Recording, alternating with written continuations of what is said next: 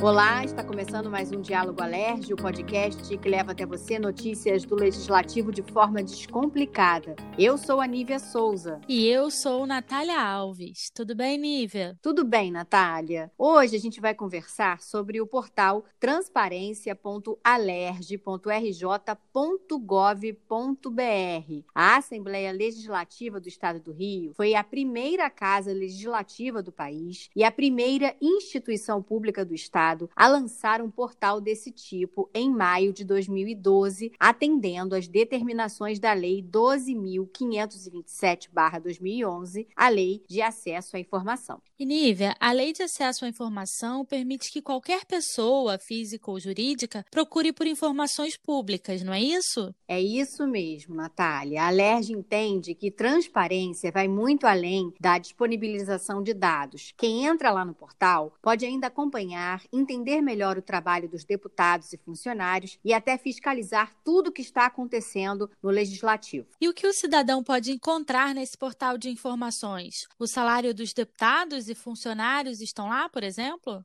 Pois é, Natália, isso é muito importante. A gente tem que destacar que, diferentemente de outras casas legislativas, os deputados estaduais aqui do Rio cortaram vários benefícios pessoais. Eles não têm direito à verba indenizatória, pagamento por sessão extraordinária, auxílio paletó, aposentadoria especial, auxílio educação, cota de selos. E é bom lembrar que, ano passado, os carros oficiais foram doados ao Estado. E o auxílio moradia só é pago aos aos parlamentares que residem a mais de 150 quilômetros de distância da Alerj.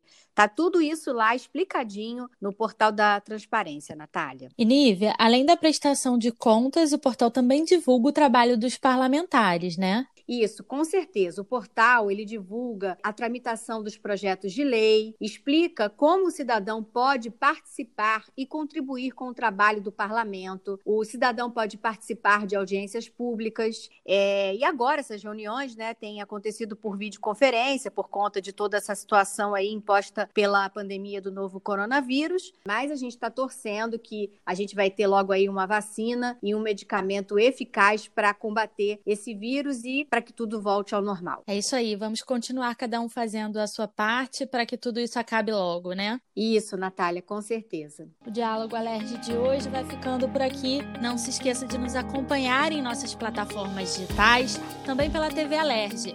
Até semana que vem. Muita saúde a todos e até semana que vem.